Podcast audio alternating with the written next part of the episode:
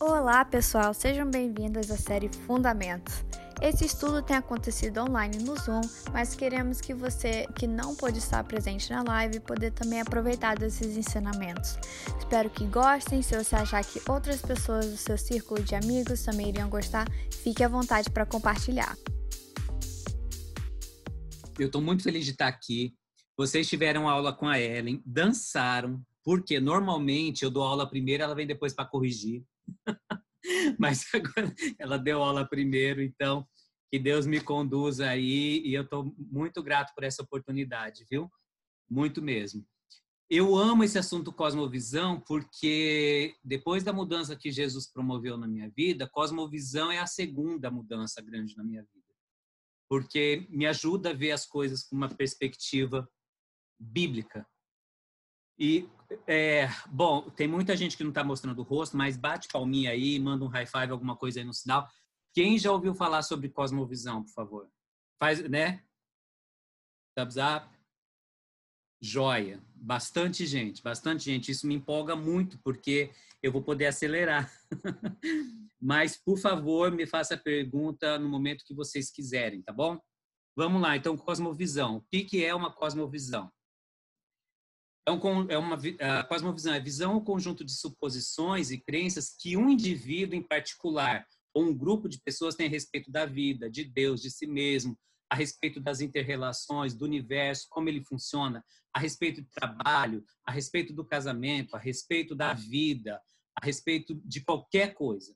Isso é uma cosmovisão, seja de um indivíduo ou seja de um grupo ou de uma pessoa ou de uma cultura toda, de uma igreja, de uma família, de uma cidade. Eu, por exemplo, veio de uma cidade onde eu não sei mais agora, faz muito tempo que eu estou fora, mas eu lembro desde da minha juventude, era, era é, você tinha que ter calça Wrangler, senão você estava por fora. Então, isso expressa uma cosmovisão daquela juventude. Então, nas coisas mínimas e até as coisas que a gente não percebe no dia a dia, nós temos uma cosmovisão. E através das, dessas cosmovisões, nós podemos encontrar resposta, gente, para todas as nossas perguntas. Para todas. Então, algumas aqui são pouquíssimas, né? A gente não tem nem espaço e nem tempo para pensar em muito mais do que isso. Mas, por exemplo, Deus existe? Como é Deus? De onde eu venho? Para onde eu vou? Qual o propósito da vida? O que está dando errado com o mundo? Como o mundo pode ser corrigido? O que está acontecendo comigo, o que está acontecendo com a igreja, por que isso aconteceu na minha família. É, enfim, todas as perguntas que nós temos, elas podem ser respondidas em cosmovisão. A diferença é de que fonte a gente está bebendo a resposta. Se a nossa resposta provém, se a nossa resposta é proveniente de uma fonte de água limpa e pura ou de água saloba, de água suja, de água não potável, de água contaminada. Mas respostas existem para todas. Não existe eu não sei em cosmovisão. Estamos comigo nessa?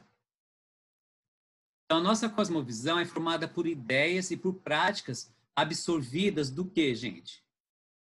Da cultura. Isso a gente pode ter como cultura do nosso país, esse é o terceiro país que eu estou vivendo. E, e, e, todo dia a questão cultural é um ponto para a gente. O que, que é isso? Como é que é? Eu não posso julgar, eu preciso entender que é só diferente. Não, isso não é só diferente, isso é pecado e é chamado de cultura. Então, em todos os aspectos, seja aí no na minha família, seja na família que eu formei, seja na minha igreja, seja na cultura como arte, cosmovisão também é absorvida pela cultura, pela família, como acabei de mencionar, pela educação. E, por favor, se eu esquecer de falar de educação daqui a pouco, ou no fim da aula, me lembra. É muito importante a gente falar sobre cosmovisão e educação, tá bom? Então, por exemplo, o Tomás está tendo uma cosmovisão formada baseada na educação que nós estamos dando para ele. Não é só a respeito da educação formal, daquela educação que nós recebemos na, na sala de aula. Gente, eu vou tentar manter o meu olho aqui na câmerazinha. Quando me pega, eu estou me olhando lá, me perdoa, tá? É, então, na educação de forma geral, na educação formal e na educação informal. Também através de amigos. Eu sempre penso no Tomás, porque ele está concluindo a primeira série agora, daqui a pouco começa o grupinho de amigos, e eu não sei qual vai ser o background desses amigos, qual vai ser o histórico familiar, o histórico de crença. Eles vão vir com algumas cosmovisões que, óbvio, eles não têm formatado ou escrito na testa deles. Minha cosmovisão é essa, mas vão expressar de alguma maneira. Então, é, nós também recebemos cosmovisão do nosso grupo de amigos, em que etapa for da nossa vida. Se nós aceitamos a cosmovisão que eles têm ou não, é outra coisa. Mas a cosmovisão dos nossos amigos, é, ela é expressa para nós também. Religião. Hoje a gente tem aí uma salada de fruta com, com, com nomes diversos de religião, mas pensando a respeito de Deus mesmo. Quem é Deus? Quem é Deus na religião dos muçulmanos? Quem é Deus na religião dos cristãos? Quem é Deus para os judeus? Quem é Deus para os budistas?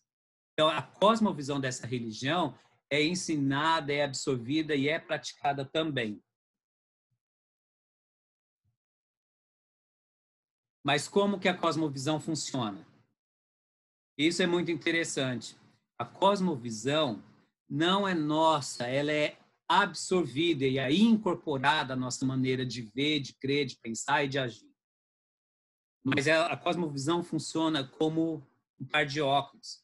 Então, o fato está lá.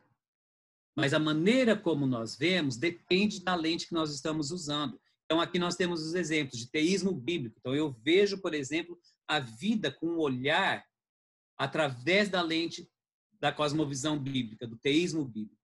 Mas se eu tenho secularistas, eu vou ver a vida com outro valor, por conta da cosmovisão secularista, ou materialista, humanista. Mas se eu tenho lentes animistas, eu vou ver a vida de uma forma diferente. Então, o fato ou o ponto a ser debatido está lá. Eu sempre gosto de usar um exemplo de, de uma batida de carro. Se eu chegar aqui em casa e falar, Ellen, eu vi um acidente de carro. O que aconteceu? Dois carros bateram. Ponto. Normalmente é assim que o homem se expressa. Se ela chega e me fala, eu vi um acidente de carro, o que, que aconteceu? Nossa, você não tem noção. Um carro era vermelho, o outro era azul, um estava correndo, outro cruzou, ele bateu, capotou. Porque a maneira dela ver as coisas difere da minha. Então, a, a, a cosmovisão funciona dessa maneira. O fato está lá, mas é visto de maneiras diferentes. Então, qual é o valor da vida? Por exemplo, é, eu vou fazer algumas perguntas, eu preciso que vocês me respondam. Pode tirar do mudo no momento, por favor. Eu quero ouvir respostas, mas rapidamente por causa do nosso tempo. Por exemplo, uma mulher que está grávida, o que, que ela carrega na barriga enquanto ela está grávida? Feto. O feto. Filho. Vamos? Vida. Vida. Um bebê. Um bebê. Resultado de uma noite mal dormida. Faturas para pagar no futuro. Um sonho. Uma resposta de oração. Vocês estão entendendo onde eu quero chegar? Vocês estão comigo? Se nós pensarmos em trabalho, o que, que muita gente, inclusive crentes, pensam a respeito do valor do trabalho? Trabalho é maldição por causa da queda. E não é verdade. Se a gente for para a Bíblia, com as lentes corretas, lente bíblica, a gente consegue ver que trabalho é bênção. Foi dado por Deus antes da queda. Mas muita gente não vê o assunto trabalho com lentes bíblicas. Então, as nossas lentes revelam como nós nos relacionamos com tudo. Então, volta no exemplo da gravidez. Eu e ela tentamos ter um bebê por praticamente três anos. E depois me enganaram falando que gravidez é nove meses. Não é, viu, gente? É praticamente dez. E isso é um desespero, você está contando lá nove meses, o menino não vem. Ainda tem quase um mês para nascer. E ele é um sonho, uma realização, é uma resposta de oração. Que tipo de relacionamento vocês acham que a gente tem com o Tomás? Hum. Babo pelo meu filho. Mas se a cosmovisão a respeito daquilo que a mulher está carregando no ventre não é uma resposta de oração, não é um sonho, não é uma realização, mas sim faturas, despesas que eu vou ter que assumir no futuro, uma dor de cabeça, consequência de uma inconsequência, qual é o relacionamento que se tem com essa criança? Estamos juntos? Estamos conseguindo? Forte isso aí, manda brasa, muito bom. Beleza, então vamos lá. Só que cosmovisão tem impacto na nossa vida. Então, a nossa cosmovisão vai ter impacto no ensino, no ensino que eu dou para meu filho e no ensino que está sendo dado no país, na economia, na arte, nas leis, no meio ambiente, no trabalho, no desenvolvimento comunitário, na política, tudo por conta da maneira que nós vemos as coisas. Então, em vários países hoje a gente tem eutanásia. Por quê? Porque qual é o valor da vida? É a cosmovisão agindo diretamente no sistema de saúde, agindo diretamente na política, por conta da cosmovisão a respeito do valor da vida. A gente tem gente no Brasil matando adolescente por causa de um tênis. Qual é o valor daquela vida? A gente tem gente doando a sua própria vida para beneficiar outros. Então, qual é a cosmovisão daquela pessoa que está se doando a respeito da vida do outro? Cosmovisão também afeta casamento, afeta a vida no geral. Deus, como eu vejo Deus, como eu me relaciono com Ele, afeta os nossos relacionamentos, afeta a nossa família, a nossa estrutura familiar, a maneira como a gente a, a, gerencia. Ou, por favor, não, não, não, não, não me entendam mal com essa palavra, no sentido de gerenciar ou liderar a nossa casa. A cosmovisão, inclusive, afeta o nosso entendimento sobre o papel do homem e da mulher dentro da casa. Estou por aqui de ver homem que não cumpre o papel de homem, por isso que a gente tem um monte de mulher aí, mãe solteira. Porque o homem perdeu a cosmovisão bíblica a respeito dele mesmo. Então, a cosmovisão afeta também a religião, afeta as crianças. Que, que é, que, qual é a cosmovisão de um pedófilo a respeito de criança, gente? É uma presa. Vocês estão me entendendo como cosmovisão afeta todas as áreas da nossa vida. Em tudo isso e muito mais que a gente não tem tempo aqui para exemplificar, mas você pode trazer isso para a tua vida, você encontra a resposta. A resposta certa ou a resposta errada, dependendo da cosmovisão que se tem. Vocês estão comigo? Existem várias cosmovisões, mas nós vamos tratar de três que são as três principais, as três mais abrangentes hoje, tá? Primeira que é o secularismo, onde a realidade final é só física, é só aquilo que eu consigo tocar, o teísmo bíblico, onde a realidade final é pessoal, porque o, o, o teísmo bíblico fala sobre um Deus relacional. E o animismo, que é uma outra cosmovisão, que diz que tudo é espiritual. Não existe realidade física. Toda a realidade é espiritual. Então, dependendo da lente que eu ponho, eu enxergo as coisas. Vocês podem ver que esse meu óculos super americano pelo tamanho, está até torto, eu já sentei em cima. Imagina como eu consigo ler minha Bíblia quase chamando de, de José de Meuloro, né? É assim que fala. Por conta das lentes tortas que meu óculos tem agora. Imagina se eu olho para a tua vida com essa lente.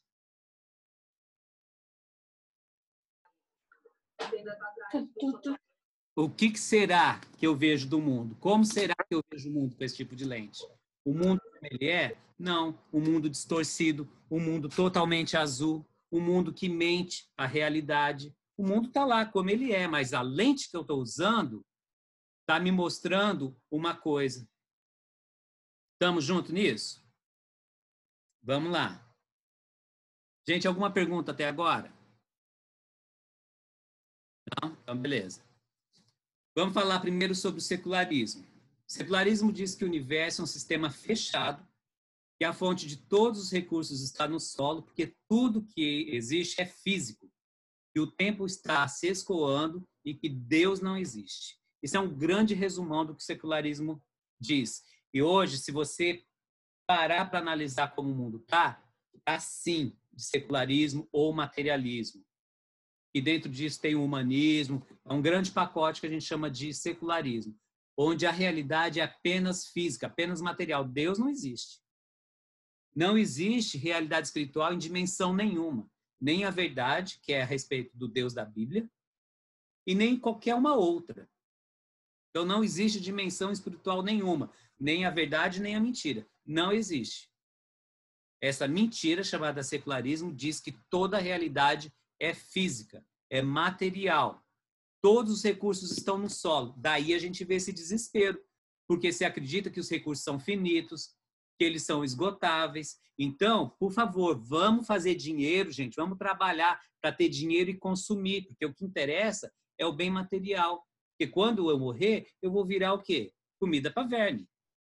Se não tem realidade espiritual, não tem vida após a morte. Não tem nem vida eterna e nem morte eterna. Se não existe realidade espiritual, o que, que acontece com Cristo Salvador? Não existe. Para o secularismo, a verdade ela é relativa. O que importa é a minha verdade. Então, eu respeito a tua verdade, mas essa verdade é tua. Então, relativismo puro. Então, tudo é físico. O tempo está se escoando. Então, quem sair por último apaga a luz, porque esse negócio que vai acabar e coitado de quem estiver no final. Deus não existe. Dentro do secularismo, a gente tem outras possibilidades e outras linhas a, a, a, de cosmovisão, como o deísmo, Deus, um relojoeiro que deu corda, largou o mundo da sua própria sorte. Mas abrangendo tudo, a gente chama de secularismo, onde não existe realidade espiritual. O tempo está se escoando. Então, o que, que eu quero fazer? Eu quero me garantir, eu quero é, é, viver os prazeres da vida inconsequentemente, porque se a vida é só matéria, não tem consequência nenhuma depois da morte. Então, deixa eu me garantir. Deus não existe. Não somente nosso Deus, mas nenhum Deus, inclusive com letra minúscula, existe para a cosmovisão secularista. E acreditem, assim de gente propagando secularismo na mídia, na cultura, na política, no sistema de saúde, no sistema educacional. Deus não existe. O Celso. Oi. E também, né, a gente vê a força do secularismo dentro da igreja, né? de, de uma maneira bem sutil, bem disfarçada. Não que tenha um membro que vai falar que Deus não existe, mas quando pensando no materialismo, pensando é, em outros aspectos, é, você vê, e o pior é que dentro da igreja entra de uma maneira muito sutil e perigosa, né? É. Você sabe, Leonardo, infelizmente a gente não vai conseguir passar um videozinho, está tendo uma, uma, uma, incompatibilidade, é uma propaganda muito antiga da TIM, que eu sempre uso na minha aula de cosmovisão. Não sei se vocês se lembram, ela deve ser de 2009, quando a Marta foi a primeira mulher a ganhar aquela bola de ouro da FIFA e tal. E essa propaganda fala da Marta, que agora o jogador mais famoso, o melhor jogador do mundo hoje é uma mulher, não é mais um homem. Agora, isso foi na época da eleição do Barack Obama.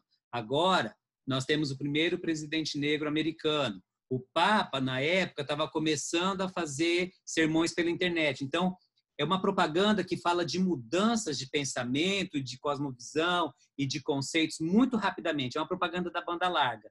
E termina, na época que tinha aqueles. É, como é que chamava aquilo? Pendrive, token ou modem, não sei, que conectava no computador para receber então, a propaganda termina falando assim: mas toda banda, é propaganda de banda larga, mas toda banda será estreita se a mente não for larga. Depois vocês dão um Google aí e tentam achar. Por quê? É o que você está falando. Está entrando na igreja porque nós não estamos firmados, edificados, arraigados em Cristo. E aí essas influências, essas cosmovisões são passadas para nós pela família, pelos amigos, pelo sistema, pela educação, pela cultura, e nós vamos absorvendo aquilo e não confrontando aquilo com a Bíblia. O, o, o Celso, Oi. uma forma que a cosmovisão secular ela filtra na nossa teologia é quando a gente vai decidir a nossa profissão sem consultar a Deus. E vamos é. fazer, ah, eu vou fazer porque eu quero fazer dinheiro e eu quero construir o meu sonho, a minha vontade, os meus projetos, mas tipo assim, Deus não existe no processo de decisão na carreira e na escolha do, da profissão. Faz sentido? Uh -huh. Sim. Abro mão dos meus sonhos. Não desse, não desse, não desse. Me fez lembrar. Uh. É até essa que, mas interessante, até isso é tão, eu gosto tanto desse assunto porque isso afeta até o jeito que a gente lê a Bíblia, né? Ah, sem dúvida. A gente olha, por exemplo, Salmo... as vacas de Bazan, tá lá na Bíblia. Se não eram mulheres materialistas, gente que explorava a gente do seu próprio povo para ter mais. E a Bíblia falando profetas judeus falando para o povo judeu. Sim. Materialismo puro. Deus, legal, domingo. É. Mas é isso mesmo, obrigado, Leonardo. O animismo já vai dizer para a gente que esse sistema não é importante, sabe por quê? Porque ele está morrendo. Então, nós somente precisamos esperar pelo futuro para a gente se ver livre desse sistema. E mais, esse mundo, esse sistema, é regido por espíritos. A história é um grande ciclo de rodas intermináveis. O que, que isso quer dizer, gente? O que, que uma, um ciclo de rodas, uma roda de ciclos intermináveis quer dizer? Reencarnação? Exatamente, reencarnação. Então, lembra que eu disse que no animismo tudo é espiritual? Isso aqui é espiritual. Minha casa, não sei se vocês estão ouvindo barulho, minha casa é espiritual, é uma grande ilusão. É um grande Matrix, lembra do filme? É uma grande ilusão. Tudo é espiritual. Então, o Deus que há em mim, saúde o Deus que há em ti. Porque tudo é espiritual. Então, existe um Deus dentro de mim, existe um Deus, um Deus dentro de você. E, por favor, não pense que o animismo está só lá na China, por causa do budismo, está só lá na Índia, por causa do hinduísmo, não. Está assim de gente que, ao mesmo tempo que é materialista na sua ganância, é animista na crença.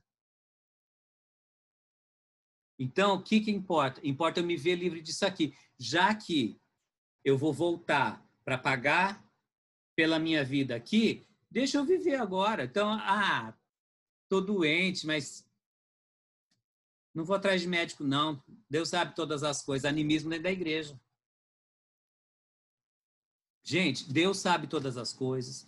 Não pode ser dito como um chavão, mas Deus tem o controle de todas as coisas. Deus está no controle mas muita gente usa isso como animismo. Assim, Deus sabe todas as coisas. Isso, dentro do animismo, se chama fatalismo, que é o que será, será. A vida é assim mesmo. Deus sabe todas as Como assim Deus sabe todas as coisas? Vai prestar um concurso, não vai estudar? Eu estava conversando com um amigo ontem, ele falou: Eu tô louco com meu pai. Porque agora abriu igreja, ele está no grupo de risco, mas ele acha que tem que ir porque o culto está lá, está aberto, ele tem que ir. E ele me falou: se eu morrer, Deus, Deus sabe nada, não, pai. Ele ficou bravo. É você que está procurando a tua morte. Não vem botar isso na conta de Deus, não. Seja responsável com a tua vida. Deus está te dando condições de ter um computador, de ter uma banda larga, de assistir o culto online.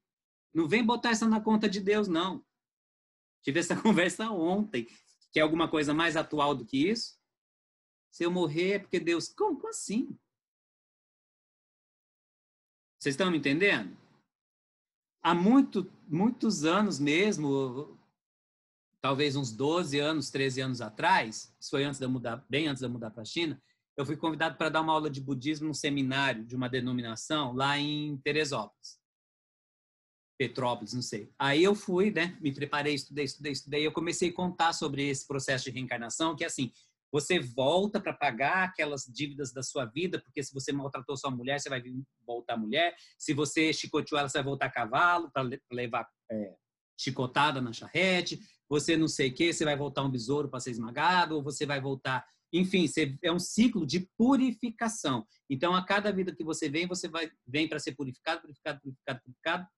Cadê o Jesus Salvador nisso? Mas você vem para ser purificado, purificado, até chegar a um estágio de purificação tão elevado chamado nirvana. E aí você tem a possibilidade de escolher, quero ficar lá no nirvana porque eu estou super zen agora, estou super limpinho, ou quero voltar para ajudar as pessoas.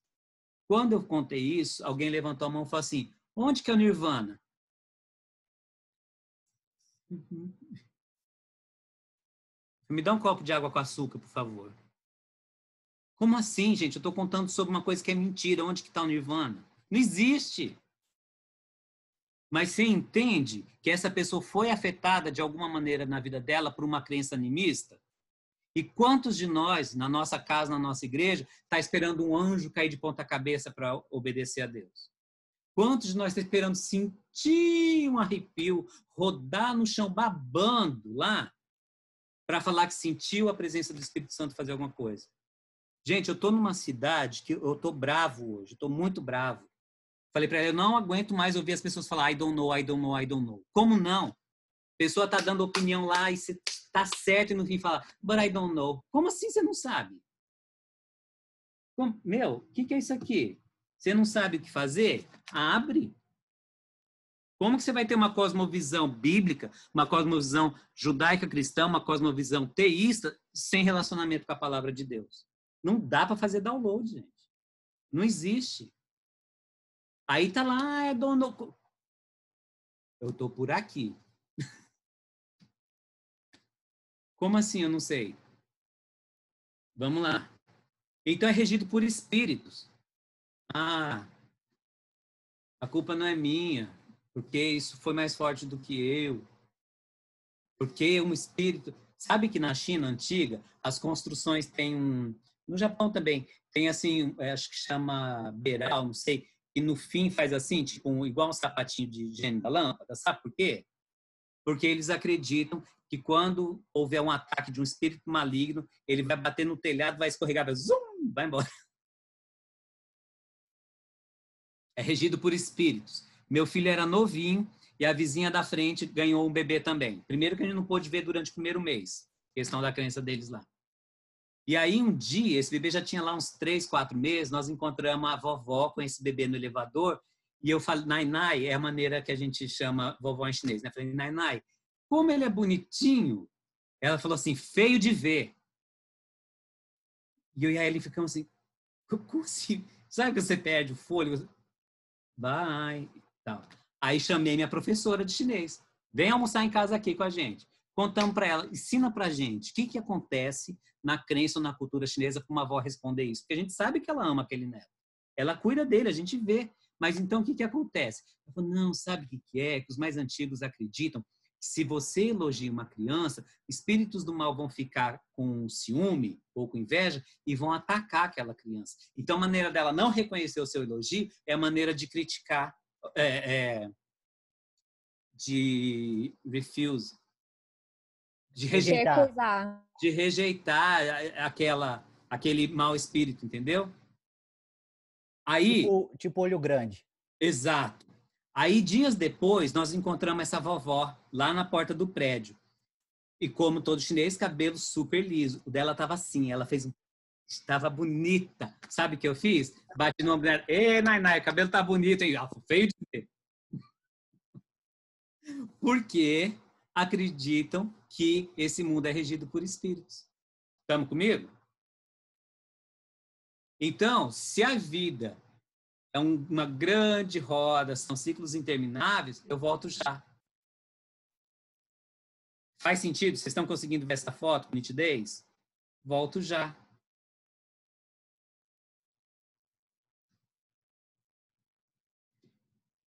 Estou pensando aqui se eu, se eu posso, devo, quero falar mais alguma coisa sobre o animismo dentro da igreja. Eu não quero soar como ataque a ninguém. Mas... A, a Gisele, a Gisele perguntou: o espiritismo é a vertente do animismo? É total animismo. É total animismo.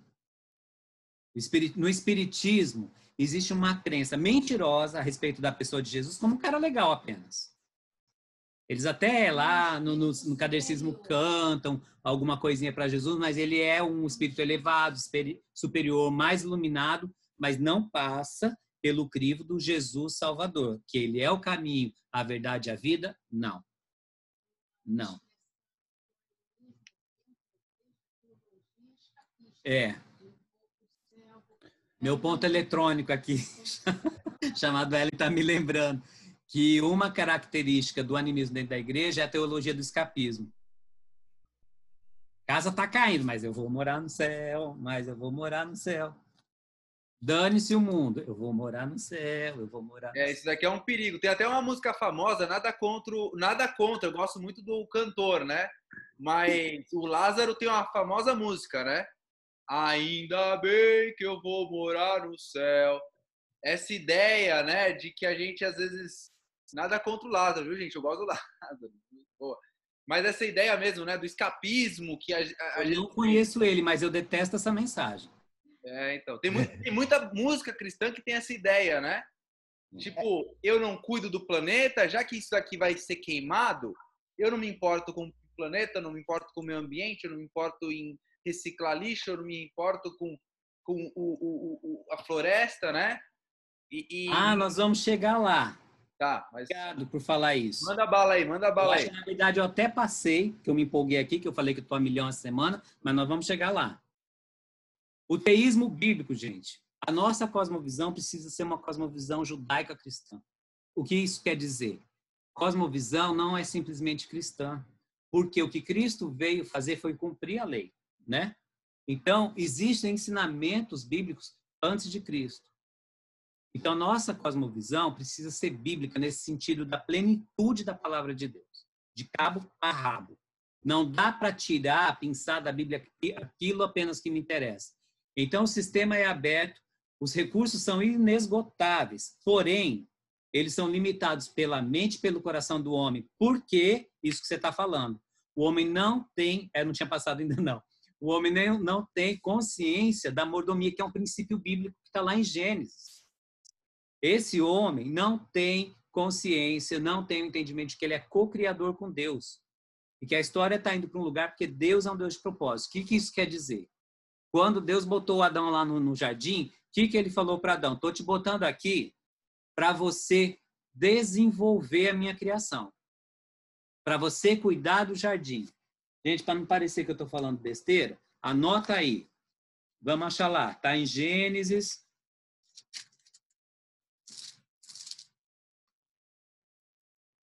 Gênesis 2:15. Tomou, pois, o Senhor Deus ao homem, o colocou no jardim do Éden para cultivar e guardar. Cultivar significa a gente trabalhar muito. Então, o cultivar o jardim significava plantar, desenvolver, colher, replantar, transplantar. Então, o homem foi colocado lá para trabalhar e para desenvolver a criação. E para criar coisas necessárias para, desse, para esse desenvolvimento. E a gente vive essa realidade até hoje. A criação sendo é, base para invenções. Deus é um Deus de propósito. Nós não estamos largados aí no meio do mundo. Agora foi bem prudente, né, Murilo? Nós não estamos largados aí no meio do mundo, não.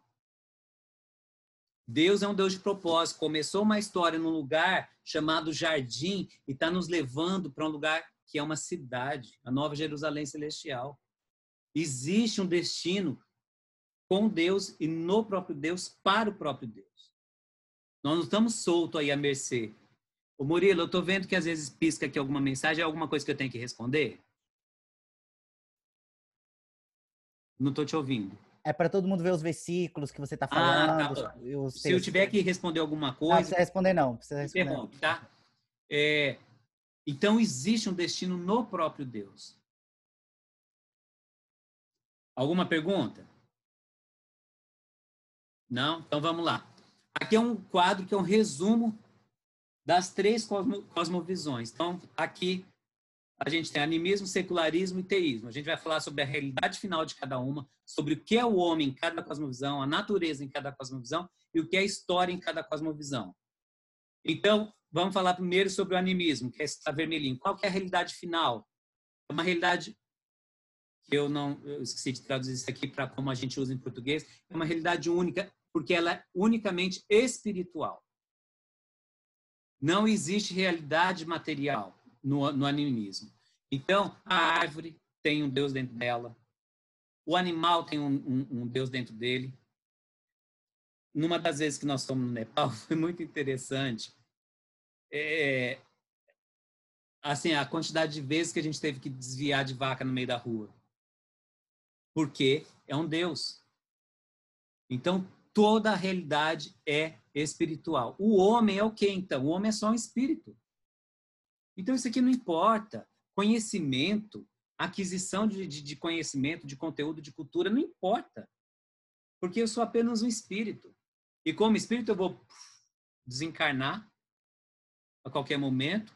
e algum dia, que pode ser agora, pode levar muito tempo, eu vou encarnar em algum lugar do mundo. Para vocês terem uma ideia, existe uma grande uh, linha de pessoas afirmando que a próxima reencarnação do Dalai Lama não vai ser mais em um lugar remoto, como foi o nascimento desse Dalai Lama lá no Tibete. Mas eles creem que a próxima reencarnação do, do, do Dalai Lama vai ser numa grande cidade. Porque ele vem com questões a resolver. O homem é só um espírito. A natureza também é só uma grande ilusão. Então, para que cuidar? Você estava falando, para que cuidar da natureza? Se eu não tenho uma cosmovisão bíblica, a natureza também é só uma ilusão. Não tem necessidade de se cuidar dela. A história é esse ciclo interminável, ininterrupto, de reencarnação, de vindas e indas, de, de, de processo de purificação, algo sem fim. Se é sem fim, gente, onde é que está o Deus da Bíblia? Se a, a criação é só uma ilusão, cadê o Deus Criador? Se é só o homem é só espírito, Cadê o Deus que disse que o nosso corpo é templo do Espírito Santo, por isso eu preciso cuidar dele? Se a realidade é, é uma, uma, um processo de, de, de, de, de reencarnação infinito, cadê a vinda de Jesus? Então, elimina-se o Deus da Bíblia. É uma realidade espiritual para qualquer coisa que se quiser, mas elimina-se o Deus da Bíblia e tudo que a Bíblia contém. No secularismo, Viram que mudou agora o vermelhinho aí, né? Para secularismo. Não existe realidade física. Oh, perdão, não existe realidade espiritual. Existe só a realidade material, que a gente chama aqui de natureza. Só existe a realidade física. Tudo aquilo que eu posso tocar, aquilo que eu posso quebrar, aquilo que eu posso processar. Então, se não existe realidade nenhuma espiritual, agora é isso que eu vou dizer, vale tanto para o secularismo quanto para o animismo, tá? No secularismo, tudo é físico, não existe realidade espiritual. No animismo, tudo é espiritual, mas não existe Deus da Bíblia. Se não existe nas duas cosmovisões o Deus da Bíblia, onde que está o senso de pecado? Não existe. Se não existe o Deus da Bíblia, quem é que vai ensinar sobre pecado? Vocês estão comigo? Quantos jovens na China, a gente morava numa cidade muito grande, onde muitos jovens iam para estudar, para começar a sua vida, quantos casaizinhos morando junto, inclusive gente que frequentava a nossa casa, que a gente estava lá no, no, processo de compartilhar sobre gente que a gente ama, enfim. Morando junto, namorado, namorada, mas suas famílias não sabiam. Porque para a família tinha a vergonha, a face cair de não ter tido o quê? A festa de casamento.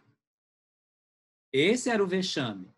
Não tinha conceito de pecado, nem mesmo para o jovem, nem mesmo para a família. Mas como na China tudo tem que ser pomposo, você tem que mostrar poder, você tem que mostrar dinheiro, faz uma grande festa, três dias, trocentos vestidos de noiva e tal. Os mais pobres têm que economizar a vida inteira para um dia casar, para dar festa. Mas não é por conta do entendimento de que é pecado. Por conta do vexame de não terem se casado. Então, nessas duas, não existe o senso do pecado. Oi? E o conceito de karma, onde que isso se encaixaria? No animismo. No animismo. O karma é você ter sido, tipo, designado para aquela função. Ou, por no, no sentido assim. Ai, às vezes, até brincando, as pessoas falam assim: nossa, mas é um karma. É um fardo. É um fardo que você tem que carregar no seu processo de purificação. E dentro desse processo de purificação, pessoas voltam, principalmente no hinduísmo, em classes, que me fugiu o termo agora, se alguém me ajudar a lembrar. Ah, é, é, é, castas? São castas. Obrigado, castas. É, me fugiu voltam em castas diferentes que não eram aquela. Então, alguém que era numa casta elevada foi muito mal, volta como os mais rejeitados para serem purificados. Aquele é o karma dela, é o karma daquela pessoa. Eu trabalhava com uma amiga em São Paulo na Credit Car, o pai dela era um cientista da USP, muito respeitado. E um dia o negócio explodiu lá, queimou ele todo, foi uma confusão. A resposta que eles encontraram é que numa vida passada ele tinha sido senhor de escravos. Esse era o karma dele, pagar com a dor no corpo aquilo que ele tinha causado. Então, não existe conceito de pecado para as duas cosmovisões. Certo? O que, que é o homem para o secularismo? Não sei se vocês conseguem distinguir esse desenho aí, mas o que, que você consegue ver nas partes brancas do homem? É o estômago dele, é o ventre dele. Aham. Uhum. O estômago e a boca, sabe por quê? Porque o homem é só um consumidor de recursos. Então, o que importa é ter o tênis da hora, que eu nem sei se usa mais essa gíria. É o tênis da hora, é ter o, o meu fone da hora, é ter o carrão da hora. Gente, quanta gente aqui nos Estados Unidos e na China, e eu não, não acho que no Brasil é diferente, tem um carrão da hora, mas vai ver a casa. Ô, ô, ô Celso. Oi. É, o secularismo para a gente aqui, Ocidente, né? Ele acho que é a maior influência, né? Até essa questão de ler a Bíblia, né? Esses dias eu estava vendo é, um, um, cara que eu gosto muito uh, falando sobre essa questão mesmo. Por exemplo, Salmo 23, o Senhor é meu pastor. A gente, quando olha o Salmo 23 com a visão secularista, a gente acha que ele é o meu pastor porque ele me dá o que eu o que eu, ele sacia minhas vontades, né? Eu gostei dessa lente aí, porque ele sacia minhas carências, ele sacia meu estômago e minha boca. E não a visão, né, bíblica de ele é meu pastor porque ele me orienta, porque ele tem uma, ele sabe o que eu preciso e ele, ele tem o que me dar, né? Ele tem para me dar, ele tem o que me dar. Materialmente. Na... Dessa lente. Então, mesmo se relacionando com o livro chamado Palavra da Verdade, o que, que, o que, que a própria Bíblia diz? Que sem Espírito Santo é só é paz. Morte. E eu queria acrescentar também que nessa visão secularista, a expressão dela dentro da igreja é quando nós substituímos Deus Pai, Deus Filho e o Deus Espírito Santo pelas nossas vontades, nossos sentimentos e nossos pensamentos. Nós fazemos uma substituição muito subjetiva e chamamos ela de Deus. Mas, é. na verdade, o que controla a nossa vida são nossos sentimentos, nossa vontade e nossa, é, é, nossa percepção, o nosso querer, o, o que a gente quer fazer às vezes, uma pergunta que a gente precisa fazer para algumas pessoas é: tá, você está me falando que Deus falou com você. Qual Deus? Deus, uhum. Deus umbigo. Boa. É... Oi, Murilo. Na área de vocação, eu tenho muitos jovens. entrar na fase do desespero, tá? Não, fica tranquilo que a gente está pegou um pouco. Então. Na parte de vocação, a gente vê, eu vejo muitos jovens perguntando sobre, falando sobre vocação e querendo saber qual a vocação de Deus na vida deles. E eu vejo que muitos vêm com a lente animista, que acha que é, o, o, a vocação tem a ver servir dentro da igreja. O que é da igreja é um chamado superior, espiritual, e quem uhum. trabalha no mundo é, é mal, é impuro, é, é, é são é o secular, é inferior. Né? É inferior.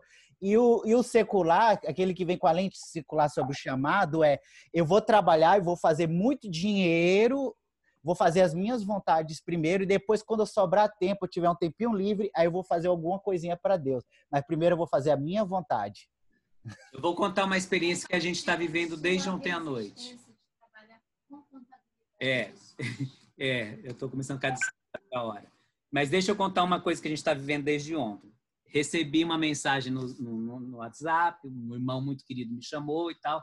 Celso, tal, a gente ama vocês, mas uh, desde abril era para a gente ter cortado o sustento de vocês. Não tem nada a ver com o ministério de vocês, com o trabalho, não tem problema nenhum e tal.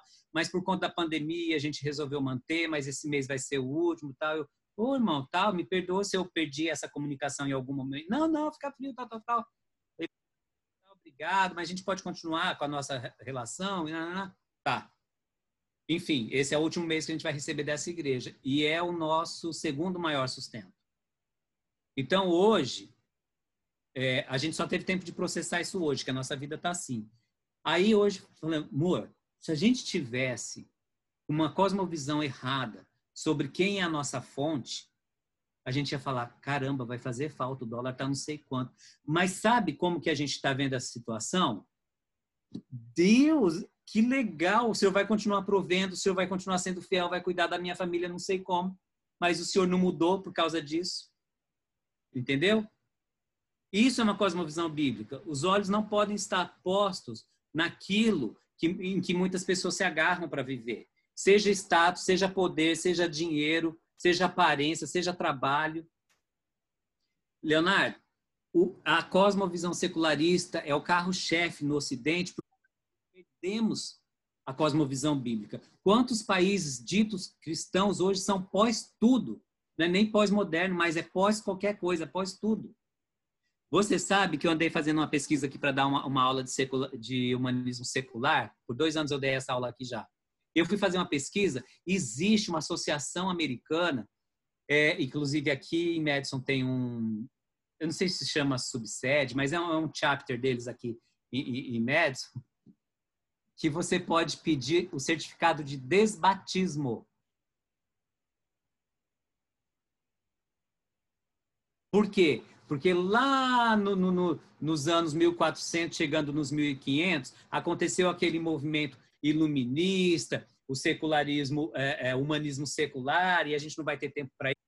Mas se a gente pensar o que a gente aprendeu lá na escola, que a gente aprendeu na escola em literatura, que toda a classe literária vem como uma resposta a uma classe anterior. Não sei se vocês se lembram disso, de algum momento, talvez primeiro colegial, era na minha época, chamado assim. Toda a escola artística, é, escola literária é a resposta a uma escola anterior. Então, o que aconteceu naquele momento foi não queremos mais o controle da igreja sobre o povo.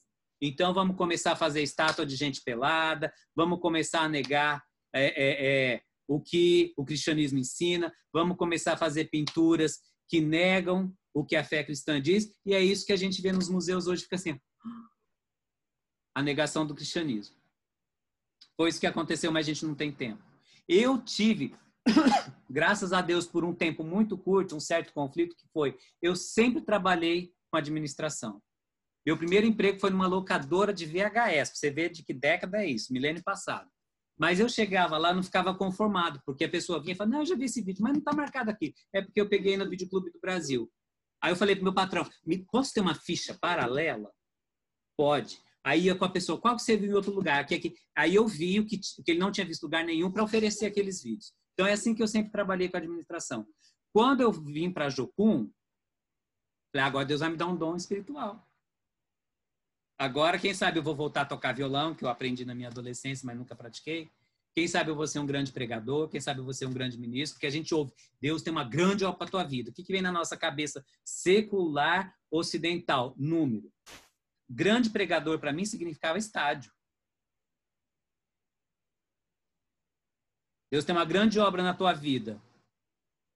Eu vou falar para the whole world, you know, like assim.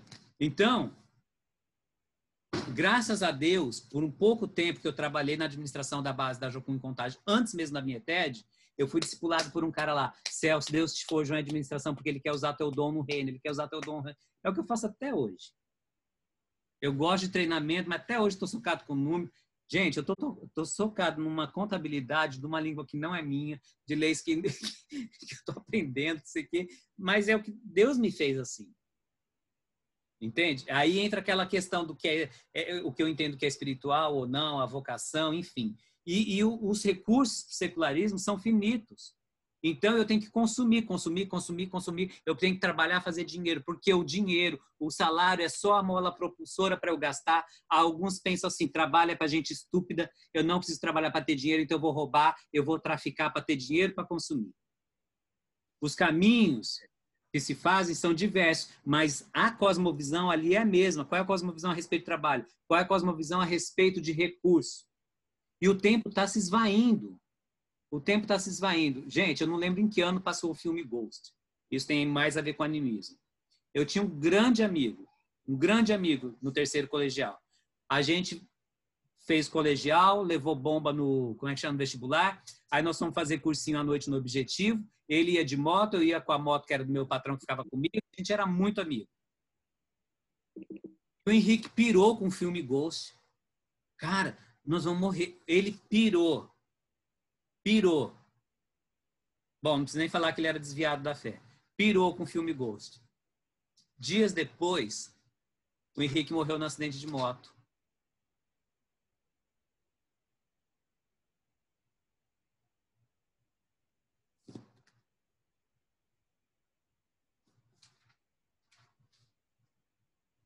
Ele entrou num desespero de viver porque o tempo estava se esvaindo, porque o tempo ia se acabar. E a vida acabou muito antes do que ele imaginava. Porque ele não sabia, ele não conhecia um Deus que tem propósito, que tinha propósito eterno para a vida dele. Mas o teísmo bíblico vai falar para a gente que existe sim. Deus e a criação. Então, Deus que é espírito e a criação que é a realidade ou a dimensão, como alguns chamam, física, material. A questão é que você está vendo que Deus ali, ó, a bolinha escrito God, está agarradinha com a criação. Não existe nada separando o que é espiritual e o que é físico. Por isso, não existe secular e sagrado, gente. A gente vive num pé de guerra que isso, isso é, como o Murilo falou, isso é mais espiritual. Então é mais espiritual eu ser missionário do que trabalhar no banco. É mais espiritual ainda se eu atravessar os mares. É mais espiritual ainda se eu for trabalhar lá na China perseguida do que ser um professor. Como assim? Nós não vamos entrar nisso hoje, mas pesquisem sobre Corandeu que significa viver todas as coisas diante da face de Deus. Então, eu não estou falando sobre pecado, não estou nem passando pela minha cabeça aqui sobre pecado. Vamos pensar na pessoa que trabalha com integridade. Está lá o bancário trabalhando com integridade, está lá o professor ensinando com integridade, está lá a dona de casa trabalhando com integridade, está lá o pastor pastoreando com integridade, o missionário fazendo missões com integridade. Não existe diferença diante de Deus. Não existe. Mas eu preciso ir para frente. Aqui, para o teísmo bíblico, se você olhar ali, o homem ele é o que? É mente e coração. No secularismo, ele é boca e estômago, porque ele só consome. Ele é um consumidor de recursos. Na cosmovisão bíblica, o que a Bíblia ensina para a gente é que o homem é mente e coração. Por quê? O que, que Deus ensina para a gente através da palavra dele lá em Gênesis? Como que ele fez o homem? A sua imagem e semelhança. Se tem uma coisa que Deus faz é, pensa, é pensar. Se tem uma coisa que Deus faz é planejar. Se tem uma coisa que Deus faz é criar as coisas. E nós somos feitos à imagem e semelhança dele. Eu amo um versículo, meu pai gostava muito também. É, é, era assim um versículo entre nós dois. Isaías 64, 4.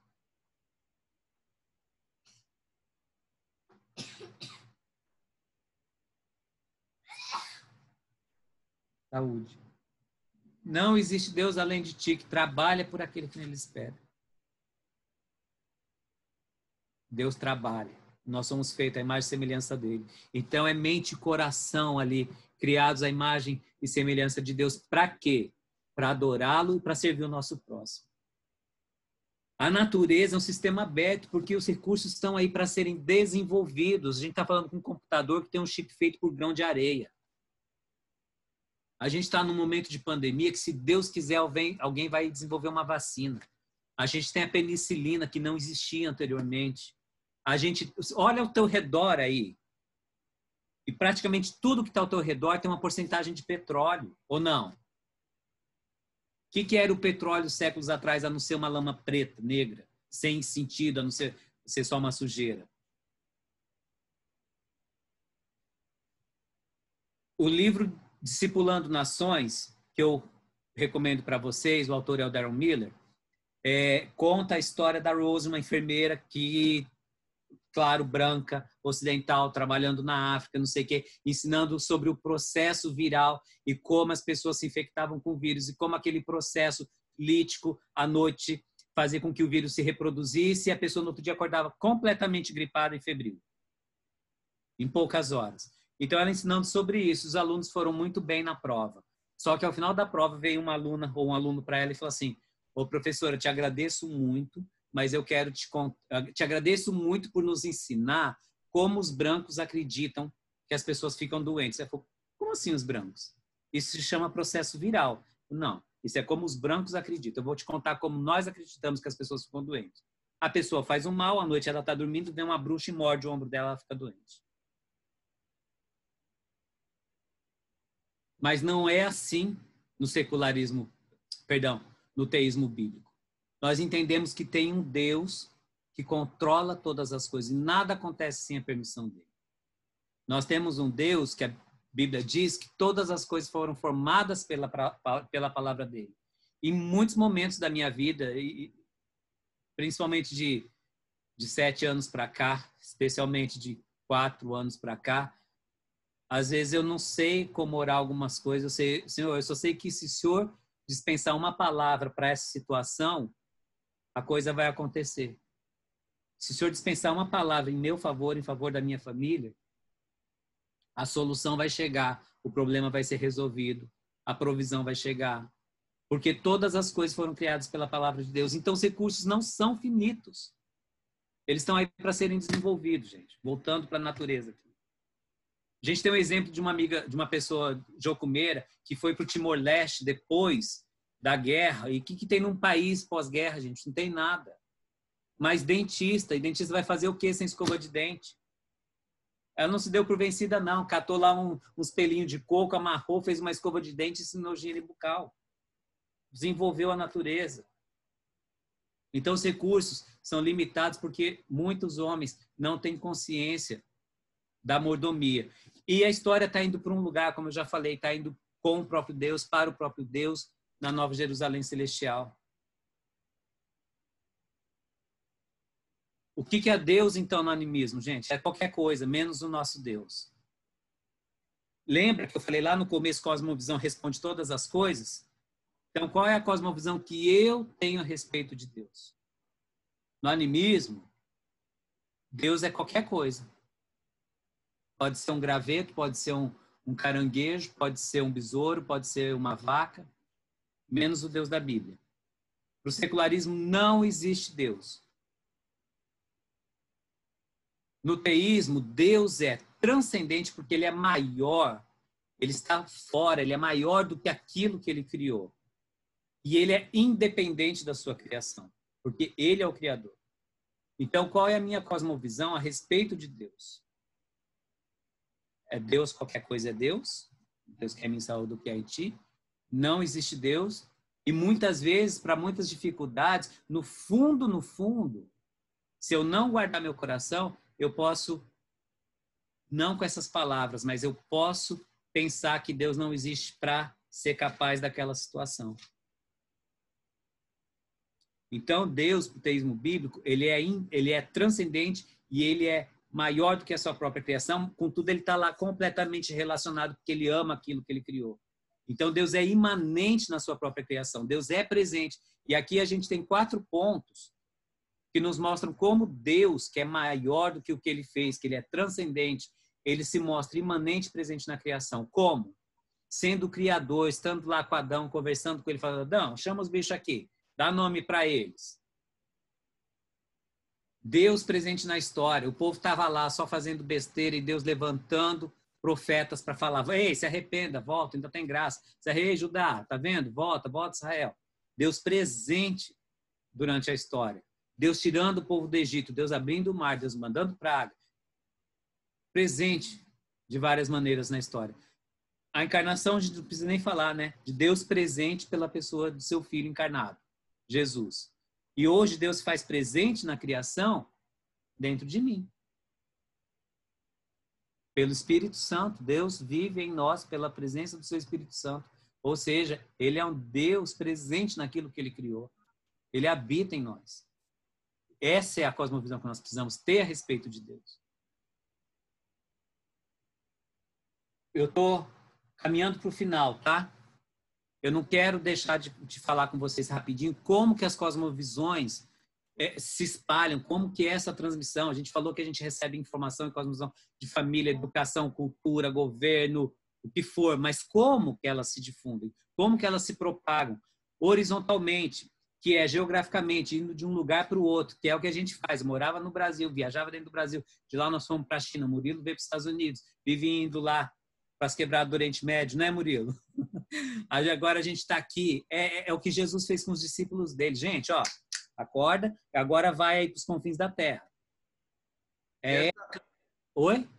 Não, é, essa visão encar... Encar... encarnacionista ah ela, ela, eu fiquei pensando agora, né? Às vezes tem até na igreja. eu sempre penso na igreja, porque é interessante ver, por exemplo, quando a gente. É, essa visão encar, encar, encarnacionista, ela tira essa ideia de justiça, né? Porque, por exemplo, se o cara tá sofrendo, então quer dizer que ele merece, ele fez algo errado. Então, eu que vejo o sofrimento dessa pessoa, eu não tenho. Não, ele merece, né? Ele porque ele foi um cara mal no passado, na vida passada, é por isso que ele está sofrendo. Ah, você está falando sobre a reencarnação, né? É, é, a re, é, reencarna, é, reencarnação, a ideia da, do, da reencarnação. Da volta, tá. Que às vezes a gente olha pessoas, por exemplo, eu já vi pessoas da igreja olhar para morador de rua e falar, ah, isso aí é pecado. É, é isso mesmo. Tipo, a pessoa julga, ah, não, ele merece estar lá porque ele pecou e não faz nada. Essa visão reencarnacionista, é, animalista, né? Ani... Animista. Animista. Anim... Ela traz essa ideia também de, caramba, e o papel meu da justiça, né? Que a Bíblia prega, né? Que a gente, que o reino de Deus é justiça, paz e alegria, e, e a gente fica... E, existe uma inércia, né? Uma inércia. Se eu, ah, não, ele merece, realmente, eu não vou ajudar ele. Né? Eu já vi isso dentro da igreja, infelizmente. É. Como, como crentes que amam a palavra, em vez de olhar para as pessoas assim, com esse espírito crítico, com esse julgamento e com esse espírito de sentença sobre as pessoas, a gente precisa olhar e pensar assim: poxa, aquela menina que foi abusada, talvez ela seja uma flor ainda a ser desabrochada. Talvez aquela criança que está lá abandonada, não é porque ela pecou numa vida passada, mas ela está lá esperando a manifestação dos filhos de Deus. Talvez aquela pessoa ali é uma música a ser tocada ainda. Talvez aquilo ali que eu estou vendo é uma fonte de inspiração para ser ativada. Então, isso tem a ver com a nossa cosmovisão sobre a vida. Se a nossa cosmovisão é animista, nós vamos fazer isso que você falou. Se a nossa cosmovisão sobre o valor da vida é cristã, é bíblica, eu vou olhar para a pessoa, independente da situação dela, com o amor de Deus. Eu não estou falando amor no sentido de chorar, porque eu não vou chorar por qualquer um mesmo. Mas o amor bíblico não é sentimento. O amor bíblico é uma escolha. Então, essa é a diferença da cosmovisão sobre o valor da vida. Obrigado por, por mencionar isso. É um grande exemplo. Então, existe essa propagação, essa, dif essa difusão aí da cosmovisão nesse sentido geográfico. Gente indo para lá, gente indo para cá. E, gente, hoje não, né? Por causa da pandemia, por causa do lockdown. Mas o que mais acontece é gente indo para lá e para cá no mundo todo e levando as suas cosmovisões. Ah, Tá bom. Eu falei sobre Jesus e seus discípulos. Agora vai, gente. Vai lá e prega até os confins da terra. Ah, que bonita essa transmissão de cosmovisão. Mas hoje existe muita transmissão de cosmovisão nesse sentido horizontal, de gente se deslocando, que transmitem cosmovisões erradas. Eu acabei de falar sobre, sobre o Dalai Lama. Dalai Lama vive vindo aqui em Madison. Aqui tem um, dos maiores centros de estudo de budismo do mundo. O que, que ele faz se não transmitir cosmovisão? Nós estivemos lá no Arizona.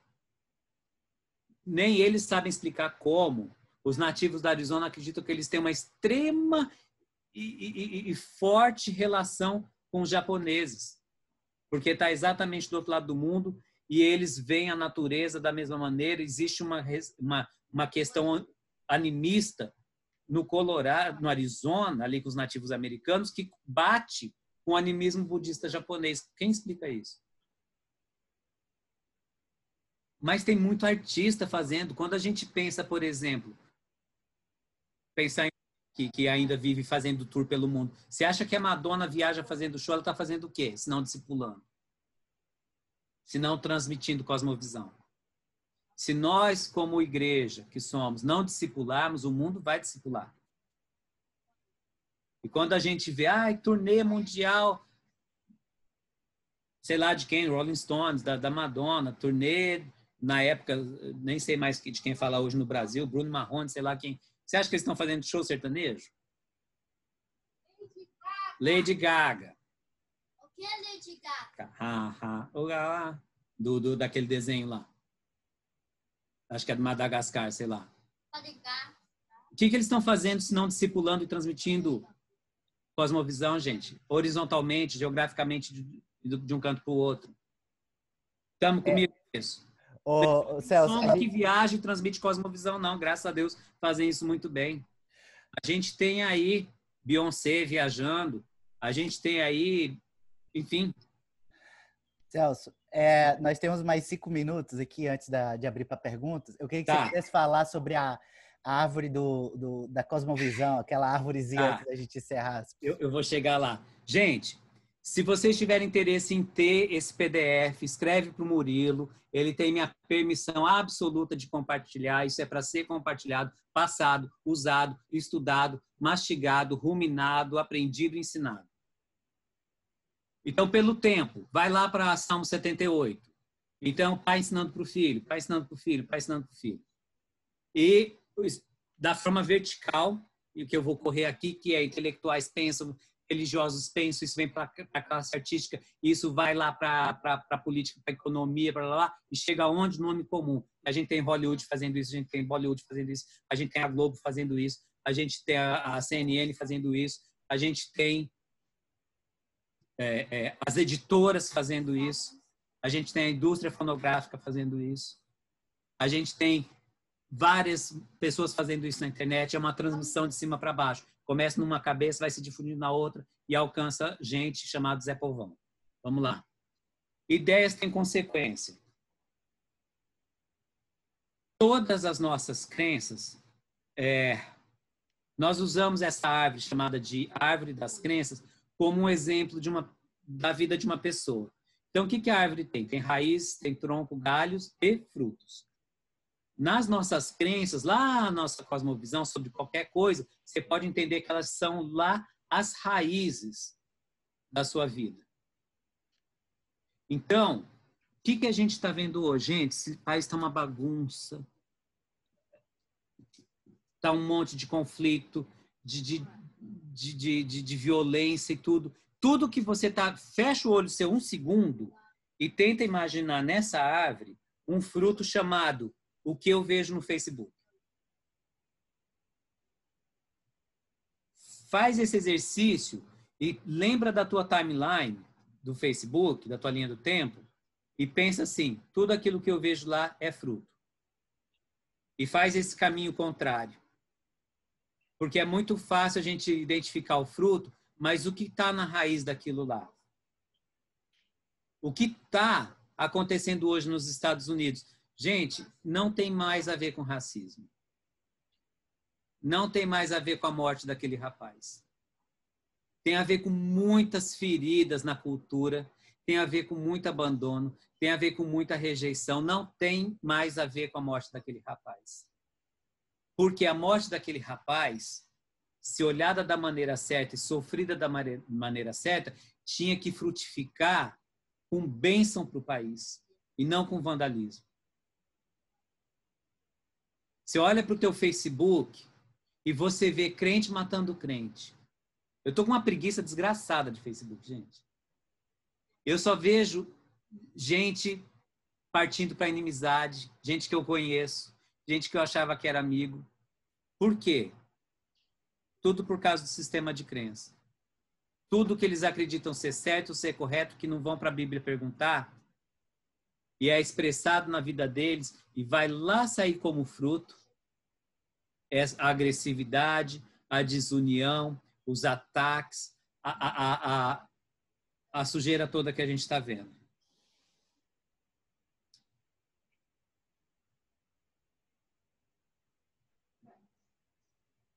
Murilo, você quer que eu dê algum exemplo prático de, de, de, de crença, de valor para a gente fazer junto o exercício, rapidinho? Podemos fazer o exercício aí, vamos fazer.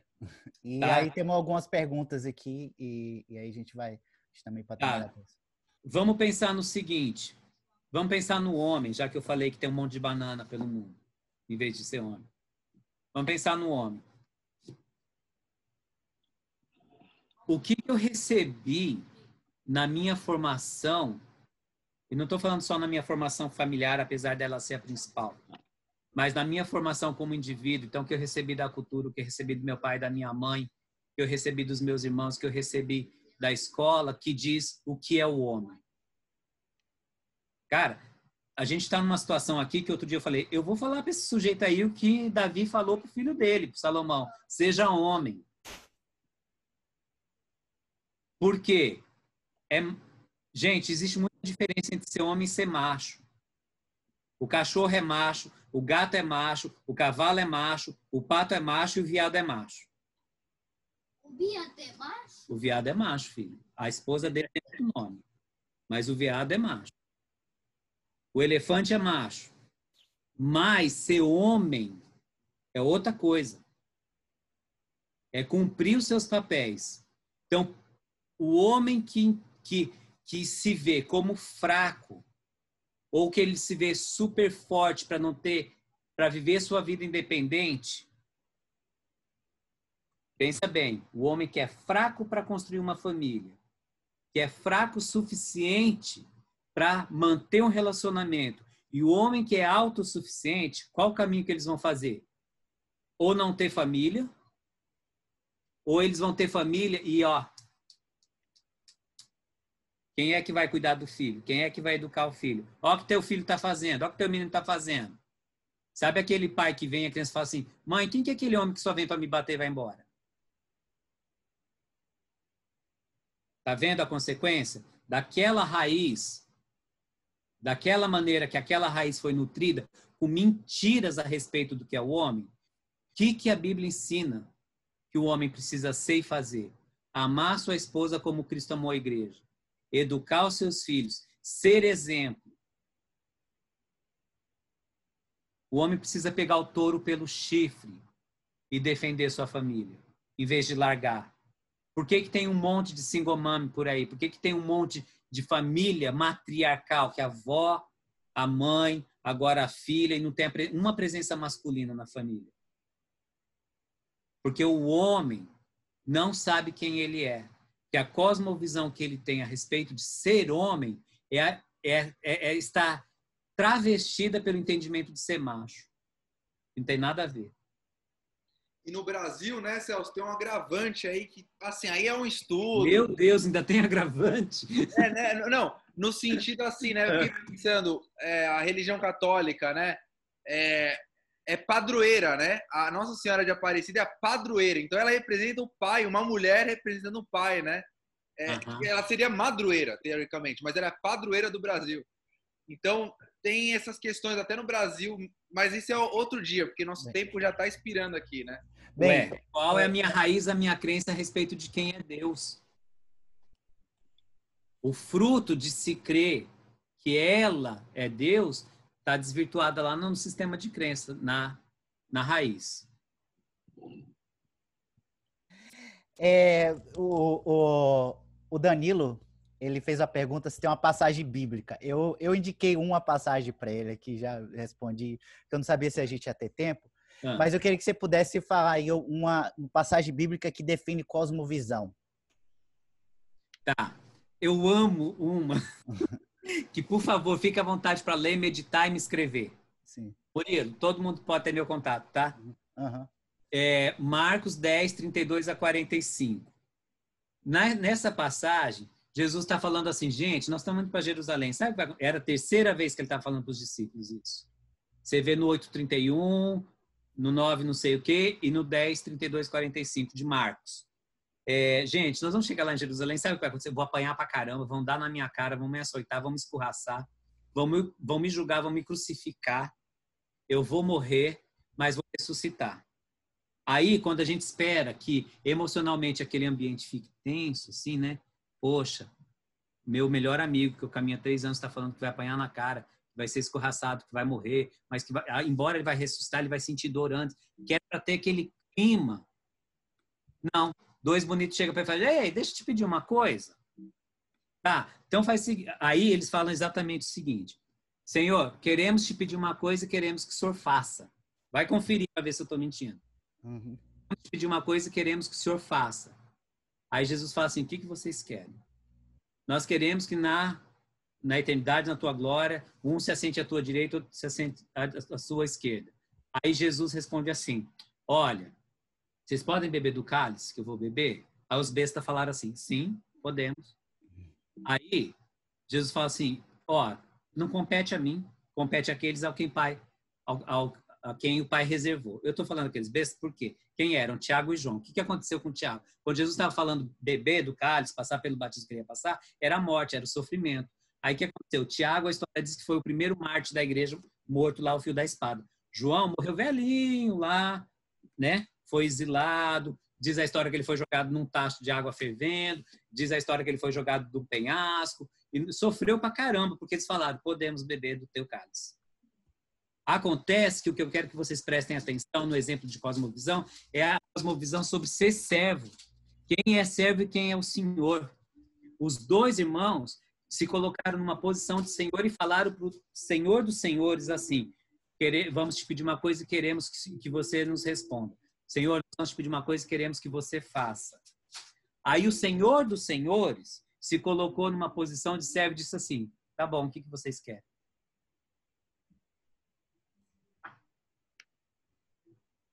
Então, qual é a cosmovisão sobre ser servo? Por isso, Danilo perguntou? Sim, sim. Por isso, Danilo, você vê muita gente hoje fazendo oração nas igrejas dizendo que determina. Porque a cosmovisão sobre quem é o Senhor dessas pessoas diz que elas são o Senhor e não o Senhor dos Senhores. Senhor dos Senhores é só o servo sofredor que veio para me salvar, mas o Senhor sou eu. Então eu faço oração que determina as coisas. Não tem mais aquela. Mas amanhã, se o Senhor quiser, estaremos vivos. Se amanhã, se o Senhor quiser, nós iremos até Não existe mais. Oi, Murilo. Deixa eu ler o, o versículo ah. aqui para ficar bem claro que é o que você está falando. Jesus fala assim: Mas Jesus chamando-os assim diz: Sabei que os que, que julgam ser príncipe das gente das gentes dela se assenhoreia é. e os seus grandes usam de autoridade sobre elas. É. Mas entre vós, a sua cosmovisão, é Jesus falando, a sua visão é. sobre o mundo não vai ser assim. Qualquer de vós quiser ser o grande, será o serviçal. E qualquer dentre vós quiser ser o primeiro, será o servo de todos. Porque o filho do homem também não veio para ser servido, mas para servir e dar sua vida a resgate de muitos. É. Se a gente quiser fazer um exercício aí de, de cosmovisão dessa árvore das crenças, é só a gente pensar sobre a palavra ambição. Qual era a grande ambição de Jesus? Está lá no sistema de crença, lá na raiz. Qual foi o comportamento? Qual foram os valores dele? Qual foi o fruto? Jesus deu a vida dele para servir. Essa era a ambição de Jesus. É, Danilo, é, se você tiver aí, nos fala aí se ficou claro para você se tem alguma dúvida. Mas é, pergunta. É, mas assim, é, a palavra cosmovisão, algumas pessoas confundem, que não tem na Bíblia, assim como não tem a palavra trindade. Co cosmovisão significa a visão do mundo. Cosmo é mundo, visão. E, e, e, e há um versículo que vem na minha mente também é Romanos 12, 2, que fala: Não se amoldem no padrão deste mundo. Então, o padrão do mundo tem vários, né? Tem o politeísmo, o animismo, o secularismo, mas transformem pela, a, pela renovação da mente para que sejam capazes de experimentar a boa, agradável e perfeita obra de Deus. Por que é importante a gente ter a cosmovisão bíblica? Porque se a gente tem essa cosmovisão, a gente vai experimentar a boa, perfeita e agradável vontade de Deus. Porque a gente não é obrigado a morrer com a cosmovisão que foi é, é, é, é impressa. Transmitida. Somos obrigados a morrer com mentira só que não tem como haver mudança de cosmovisão. Gente, e qualquer pessoa pode ter as três dentro de si. Por isso que a Bíblia manda a gente é, é, sondar o coração direto. Porque é possível sim ter as três cosmovisões. Nós estamos num processo de santificação e não de purificação. Nós estamos num processo nesse mundo de conhecer a Deus. Então, pela misericórdia de Deus e pela leitura da palavra, nós podemos ser lavados pela palavra da verdade. E o Espírito Santo, que é o Espírito Santo, é o Espírito da verdade, é o único capaz de mudar a nossa cosmovisão. Não adianta ir para o livro que eu amo, do Darren Miller, não adianta ir para o Reino Entre Nós, não adianta ir para tanta gente que estuda e que ensina com, com muita clareza e com verdade, porque é só aqui, ó. Só aqui. A gente tem muito problema com paternidade. A gente tem muito problema com o entendimento de quem é pai, que distorce a nossa cosmovisão sobre o Deus Pai. Eu vou contar uma coisa muito rápida, tá, Murilo? Ok. Eu cresci numa família cristã, meus pais e, a, e, e minha mãe super crentes. Eu tenho um irmão que está aqui que é crente pra caramba, entendeu? Exemplo de homem de Deus. Mas nós não fomos formados, e meu irmão pode me desmentir se eu estiver falando mentira, nós fomos formados, e não por maldade, num sistema não só familiar, mas até mesmo da nossa igreja, e que nós não aprendemos que Jesus teve a possibilidade de ser um homem bem-humorado. Uau. Aprendemos que ele foi 100% homem, 100% Deus. Mas a maneira que eu absorvi, eu nem sei se foi a intenção de me ensinarem assim, mas a maneira que eu absorvi a cosmovisão sobre Jesus era do Jesus amoroso, extremamente generoso, extremamente amoroso, mas sério. Que só estava lá para dizer assim: Eu te amo, ouvistes isso, mas agora eu, diz, eu digo isso eu sou o caminho. Eu não conseguia conceber Jesus brincando com as crianças, Jesus peidando, Jesus arrotando, Jesus dando gargalhada. Mas eu creio com todo o meu coração, porque eu aprendi assim, e é verdade bíblica, que ele foi 100% homem também. Mas na minha limitação, por causa da cosmovisão que eu absorvi, eu não consigo ver Jesus. Gente, nós estamos assistindo The Chosen. E está sendo uma bênção para mim. Para ver Jesus que, que claro, não está escrito isso na Bíblia, mas na perspectiva de um homem, ser humano, tem cenas em que Jesus simplesmente faz, tipo assim, uma graça para um dos discípulos e dá uma piscada, como a gente faz. Quando a gente lê o Evangelho de Marcos, a gente vê várias vezes Marcos falando assim, e Jesus olhando para tal coisa, fez tal coisa. E Jesus olhando para tal lugar, falou tal coisa. Olhando para tal pessoa. O que, que isso quer dizer? Que, que Pedro, que na verdade viveu a experiência com Jesus e Marcos, só foi o escrevente dele lá, Pedro estava olhando para os olhos de Jesus. Então, eu vivo esse meu processo tentando, pela palavra, mudar minha cosmovisão sobre Jesus nesse sentido. Jesus, eu quero ter uma crença, quero ter minhas raízes saradas pela tua palavra, transformada, tirar dessa mentira de que Jesus era carrancudo e colocar da verdade de que Jesus era um homem comum. Murilo, enquanto eles escrevem, deixa eu só falar uma coisa sobre esse último slide. A gente não vai ter tempo, infelizmente, de esmiuçar esse último slide, mas se você quiser o PDF, eu já falei que o Murilo pode encaminhar. Sim. O que eu sugiro é que você veja esse, esse slide e vá pesquisar sobre essa imagem. Inclusive, o Darren Miller fala muito sobre ela. Na verdade, extraído de um dos livros do Darren Miller, que quer dizer o seguinte: se você, nós usamos o exemplo da árvore, se você está plantado num terreno encharcado de mentira, você vai ser uma árvore raquítica, emocionalmente, espiritualmente, materialmente, porque inclusive o animismo interfere muito ah, no desenvolvimento comunitário. Se você é uma pessoa, uma árvore que está fincada num solo onde está meio a meio ali, verdades e mentiras, você vai ter ainda uma expressão como árvore. Se você é uma árvore que está fincada na palavra de Deus, num, num terreno encharcado de verdade, você vai ser uma árvore frondosa, porque a tua raiz vai ter verdades que vão gerar frutos sadios, tá bom? A gente tem vários estágios de formação na educação. Eu não sou educador, tá? Definitivamente. Você pode é, não falar comigo, mas quando eu falo assim que a gente tem alguns estágios de formação na educação, eu estou pensando na criança que está sendo alfabetizada. Eu estou pensando especialmente em duas categorias: a criança que está sendo alfabetizada e o jovem entrando no ambiente universitário. Não sei se tem outros, não é minha praia, mas quando eu penso no meu filho, eu penso nisso. Que estão recebendo lá informações pela primeira vez. E o sistema educacional tem sido depósitos ou fontes de mentiras a respeito de Deus. Então, não é no sentido de 2 mais 2, 4 Mas muitas vezes esse 2 mais 2, 4 está assinado para dizer que o mundo foi feito por si só. Então, a, a, a, a, a, a distorção das verdades bíblicas, a negação de Deus, a negação dos princípios cristãos, eles estão encharcados no sistema educacional. Então, quando a gente vê. Eu estou falando de uma cidade extremamente universitária. E a gente vê quanto do liberalismo, quanto do secularismo é pregado em forma de conhecimento. O conhecimento hoje está sendo ensinado nas escolas, nas universidades, como vamos desconhecer a Deus.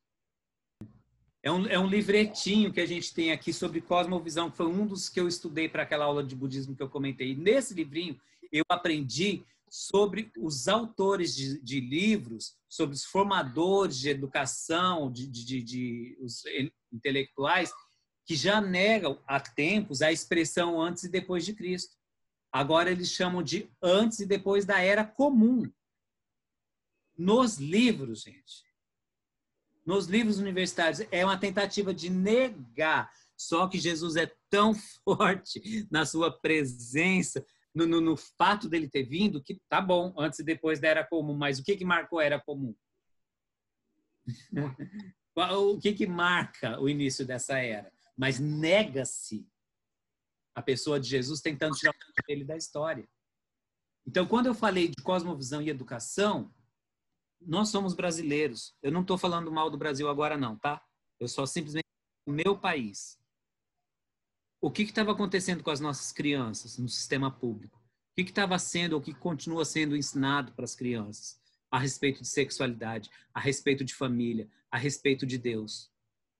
essas crianças estão recebendo aí a transferência de uma cosmovisão de gente que recebeu essa cosmovisão anteriormente e agora está propagando. Então, quando eu falo que a minha cosmovisão afeta o que o Congresso Nacional vai fazer no Brasil, eu não estou exagerando.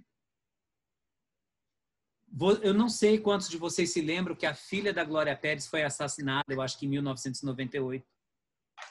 A Glória Pérez só faz novela, gente, do arco da véia com relação a valores.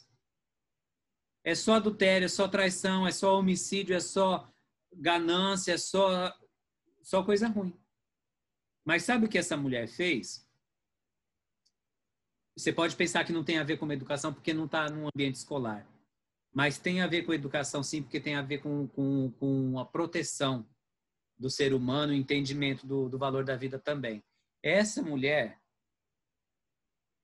com o poder que ela tem daquela transmissão vertical de cosmovisão, ela conseguiu mais de um milhão de assinaturas. E o que a gente tem hoje na lei brasileira, a definição do que é crime hediondo, é por causa do assassinato da filha dela. Então, hoje, os estudantes de direito aprendem que certos tipos de crimes são qualificados como hediondos porque uma mulher perdeu a filha dela e com o poder de fogo que ela tem, porque ela é autora da Globo, ela conseguiu que o Congresso Nacional votasse a lei de crime hediondo. Então, hoje, os estudantes de direito, por isso tem a ver com educação, aprendem quais são os crimes hediondos, por causa da morte da Daniela Pérez. Ao mesmo tempo, a gente tinha o Clodovil, assumidamente gay, que lutava pelo valor da família, que era contra tudo que o movimento GLBT queria ensinar sobre a distorção do que é família, do que é casamento. Então, a cosmovisão de uma pessoa pode afetar um país via educação. E isso está acontecendo. Não se iludam. De novo, eu peço para você, feche o seu olho aí por um segundo e olhe e, e, e veja aí na tua cabeça a tua timeline. Cosmovisão pura. Pura, pura, pura, pura, pura. Sem essa formatação, esse entendimento de minha cosmovisão é A, B ou C. Mas todos temos uma. Várias cosmovisões ao mesmo tempo. Exato. Só que os únicos capazes de terem a cosmovisão corrigida A cosmovisão correta, que é a cosmovisão bíblica, é aquela pessoa que se entregar de corpo e alma para engolir essa palavra. Você sabe quando o povo estava no deserto e eles falaram assim: a gente não aguenta mais comer esse maná, esse pão que o Senhor manda todo dia, a gente quer carne. Nós estamos de saco cheio desse pão que o Senhor manda todo dia. Em outras palavras, na NVC, que é a nova versão dos céus, foi isso que eles falaram. Nós estamos de saco cheio desse pão. Nós não queremos mais esse pão. Aí é isso que a gente faz com a Bíblia. Não pão. Como? Como eu posso ter uma cosmovisão bíblica sem relação com o que a Bíblia ensina?